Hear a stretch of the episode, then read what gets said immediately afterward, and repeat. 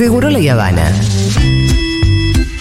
Consumir en posición vertical a temperatura ambiente con la menor fluctuación posible. Por Futurock.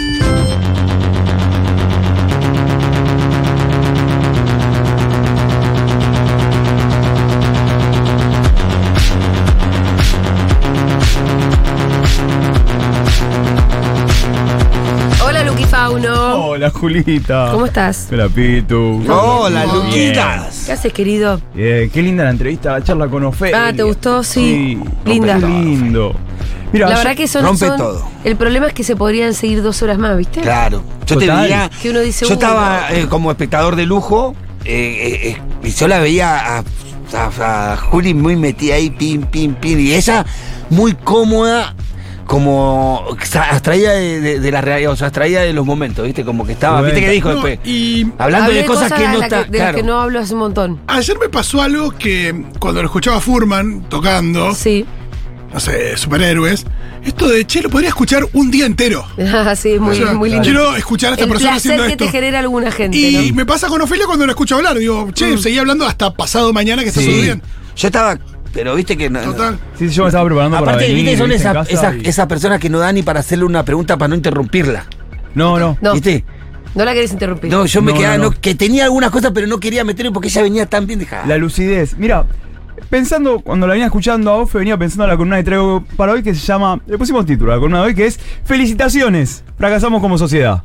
Bueno, O sea, vamos por ahí. ¿Qué pasa, viejo? No, Viniste ¿sabes para arriba hoy. Sí, tiramos pero- la, la toalla. Vamos a explicarlo con, lo- con algo que a mí me fascina, que son las animaciones infantiles. ¿Por qué? Porque las películas infantiles están hechas para cooptar, para que te atienda que un público que es el público más. Los niños, las niñas, la- las infancias que son perversos, antiéticos y anárquicos. Imagínate que es uno de los públicos más difíciles del mundo. O sea, Sí. pensar para laburar para infancias. Sí. Y las narrativas se basan en qué? En la celebración sobre todo del fracaso. ¿Por qué? Porque es la no adhesión a las normas. Pensemos, no sé, Shrek, por ejemplo. Shrek es el ogro que nunca quiere ser lindo. Que no le interesa Sí. como ese éxito. Babe, el chanchito valiente. Sí. ¿Qué era? Él era un perro pastor. O sea, todos le decían chancho, él, hola, no, yo soy un perro pastor. voy, por ese lado. Toy Story. ¿Cuál es el, eh, el objetivo de Toy Story? un fracaso de la sociedad que sería no crecer.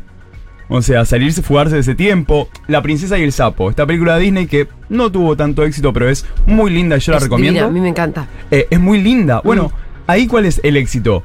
Que las princesas se conviertan en sapo. Claro, claro. O sea, entonces, eh, el fracaso de todo esto, cuando vemos a estas... Está muy buena a- esa a de que la estas- princesa se convierta en sapo, fue buenísima. Claro, es como. Eso que, que pensamos como un fracaso es la narrativa exitosa. ¿Pero por qué? Porque estas narrativas de qué se fugaron? Del adultocentrismo. De la idea de que todo lo que plantean los adultos es lo que es el objetivo y a lo que hay que ir. ¿Y por qué? Porque la idea de éxito del adultocentrismo no es la misma de quienes fugamos o intentamos movernos de eso. O sea, en las películas infantiles, eh, cuando las que las películas infantiles que podemos leer desde una mirada queer, esto sería como un poquito una continuación de la columna de la semana pasada. Eh, el amor da lugar a la amistad, por ejemplo. No es, viste, esta idea de, ah, se conocieron. No, los amores construyen más amistad.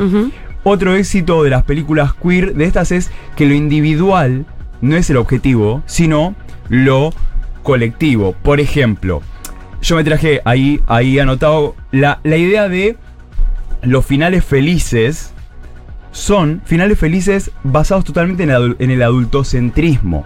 En esta idea de, bueno, ya cierra. Tipo, la, eh, el sapo, la princesa y el sapo.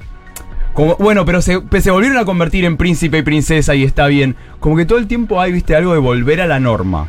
De volver a el statu quo.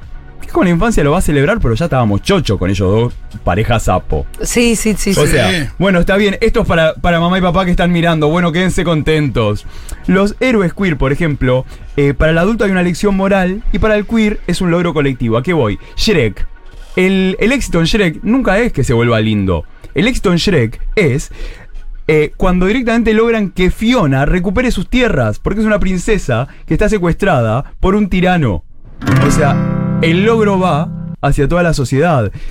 Y además más. Fiona se hace ogra. Claro. Ogra- claro. Y no vuelve nunca para atrás. No. No, no, no. Entonces se fugan de las normas. En Babe, ¿Cuál es el logro colectivo? Que además de que Bey pueda encontrar su lugar y ser respetado, esta idea de superate, querete, esto tau, tan, tan viste New Age. No, el verdadero logro es que de repente pudieron vencer a ese perro la pastor que era súper violento, en buscando a Nemo. La idea no es vos, Nemo, que además es un eh, pececito con una discapacidad. Sí. en Sí, su tiene una aleta. aleta, claro. El problema no es ese. El problema es cuando no es acompañado a esas ansias de descubrir el mundo. ¿Por qué? Porque el adultocentrismo que dice, No, sos no chiquito, vos esto no, vos lo otro no. ¿Y el logro colectivo ahí cuál es? La lucha contra los pescadores. Que es ahí donde viene el famosísimo y hermoso, nadaremos, nadaremos. o sea, por favor. Pero ¿por qué planteo esto de que fallamos y hemos fracasado como sociedad? Porque el artista queer, el artista, el performer, el, artista me refiero a cualquiera que hace un arte o disciplina, no, no, no solamente un pintor, no, cualquier laburante como artista queer, trabaja con el fracaso, no contra el fracaso. Desde el fracaso, Claro, desde ahí, parte desde de ahí. ahí. E incluso abrazándolo y entendiéndolo como parte de Sí, nuestros sí. procesos. Porque si no, nunca vamos a poder llegar a esos, a, a esos espacios eh, de, de exitismo. Si no llegas al éxito que estás en el fracaso, bueno, me quedo en el fracaso y laburo con esto. Porque ese éxito muchas veces es una utopía o una distopía. Para compararlo con animaciones y sin spoilear, hace poco volví a ver un episodio de la serie Bojack Horseman que amo muchísimo. Es eh, perfecta. y Es de esas series que para mí hay que volver a ver. de nuevo. Total, y no lo considero spoiler, pero no lo voy a decir para que quien lo vea, lo disfrute o, o lo atraviese, como lo atravesamos todas, que en un momento un personaje le dice, We are doomed, estamos condenados.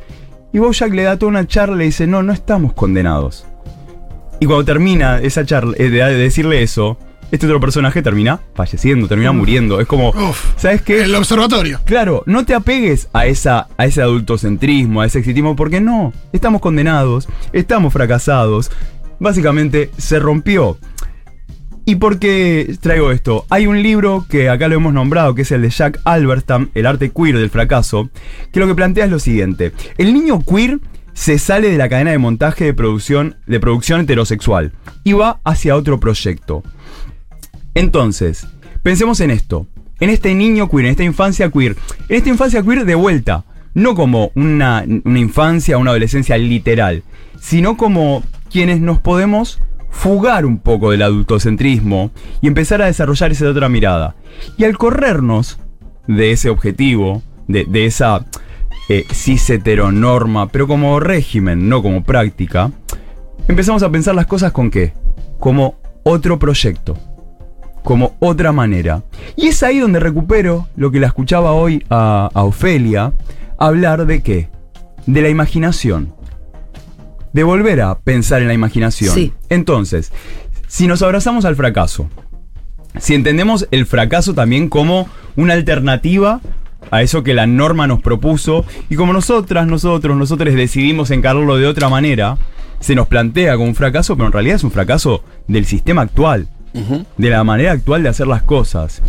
Y si eso nos invita a pensar otro proyecto, a escuchar, cuando decimos escuchar a las infancias y adolescencias, no es escucharles para luego llevarles a toda nuestra normatividad.